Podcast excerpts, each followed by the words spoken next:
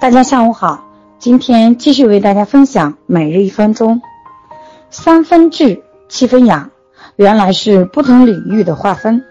这一分钟让我明白，想要获得健康，必须遵守这三七法则：把疾病治疗交给医院，把健康管理交给自己。把急性病的治疗交给医院，把健康管理交给自己。你会发现，我们的疾病按照快慢分为急性病和慢性病。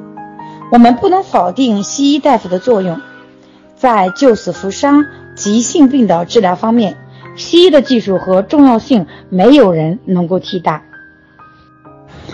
但是，当你出院的时候，你会问医生：“大夫，什么时候能恢复？”医生会告诉你，手术很成功，病人呢度过了危险期，但是还要看他自身的恢复情况。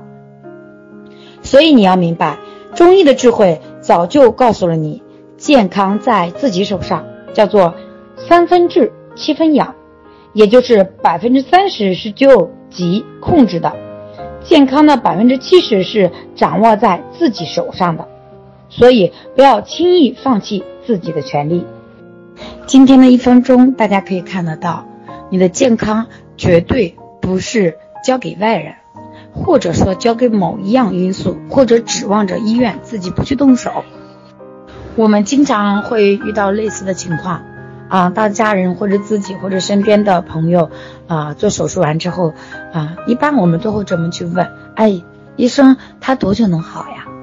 医生回答就是，啊，手术很成功，但是具体的恢复要看自己。那么这个看自己看的是什么？是不是看的咱们的免疫力？如果你免疫力高，它恢复的就快；免疫力低，它恢复的就慢。啊，就像很多人会找到我说，哎，杨老师，这个艾灸我要用多久啊？啊，我多久能好呀？我多久能见效啊？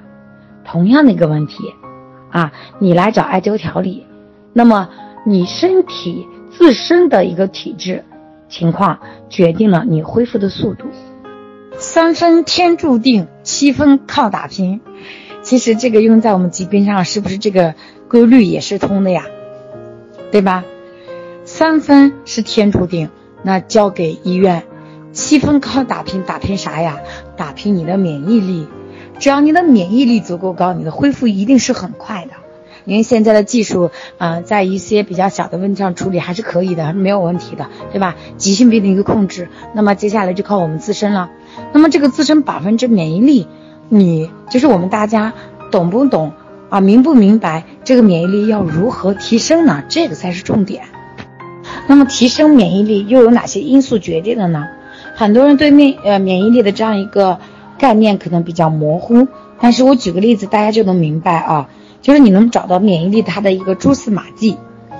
当我们给身体啊降温的时候，当我们熬夜的时候，当我们生气的时候，当我们喝酒的时候，这个时候是提高免疫力还是降低免疫力？那么如果你想提高免疫力，那这些伤害身体的坏习惯、伤害身体的这些事儿还能做吗？是吃多了可以提高免疫力，还是吃的六七分饱啊？吃的少一点，感觉到微微的有一点饱了就可以了，还是这种方式可以提高免疫力呢？啊，是吃肉吃多了可以增加免疫力，还是吃少一些可以增加免疫力呢？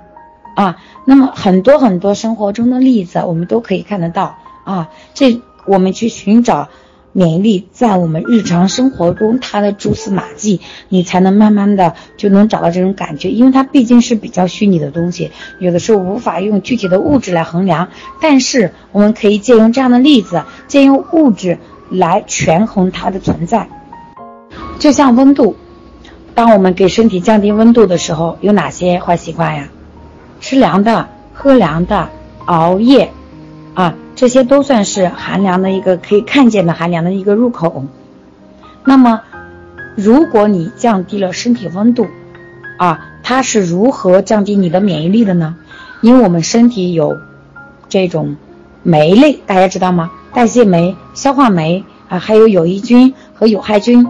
那么我们的这些消化酶啊，如果说你给它降低温度，它的活性就降低了，它不爱动了，就跟我们人一样。